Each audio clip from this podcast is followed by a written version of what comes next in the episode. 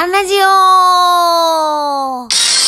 人事あんちゃんが日々の人事絡みの雑貨をなんとなくお話しして終わるというアンラジオ。今日は記憶に残る。こんなテーマでお話ししてみようと思います。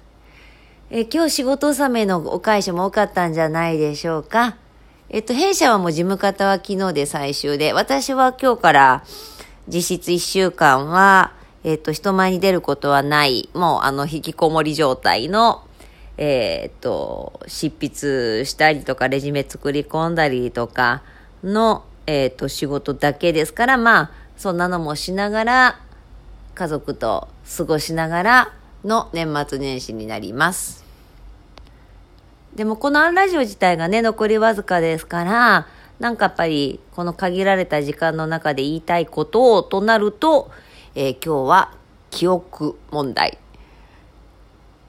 どうすれば人の記憶に残るのか。これ非常にシンプルです。例えば、皆さんの中学校の同級生で、誰か思い出してって言われたら、パッと浮かぶ方って誰ですか、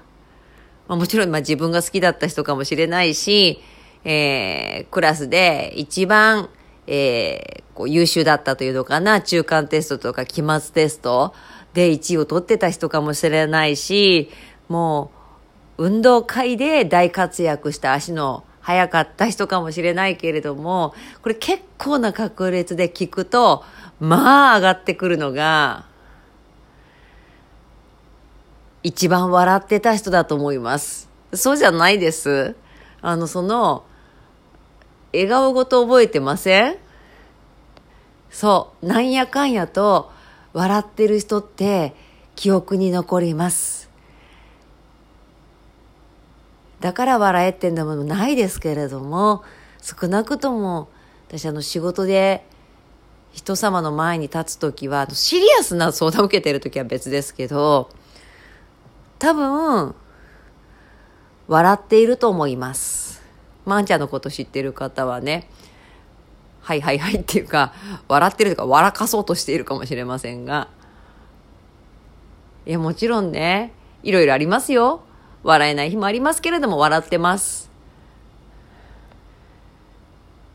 楽しいから笑うんじゃなくて、笑ってると楽しくなることもあるし、あの、いろいろあったって、今日目の前にいるお客様方はそんなことは知ったこっちゃないので、そこで、大変だったのよなんていう筋合いも全くないし、ただ、記憶に残していただく。あの別に私を忘れてほしくないからじゃなくて、あの私がお伝えしたかったことを残すためには、残ってもらわないと困るからです。人間って苦痛だったことやっぱ脳から消そうとするので、あの、苦痛な表情して話すと、その話し事置いてかれちゃうというか忘れられちゃうので、何のために皆さんに時間を頂戴したんだかということになります。まあ今更ね、当たり前っちゃ当たり前なんですけれども、この年になってこれだけ、えー仕事を少なからず積み重ねてきて、やっぱり笑っていたいと思います。今日はここまで。次回もお楽しみに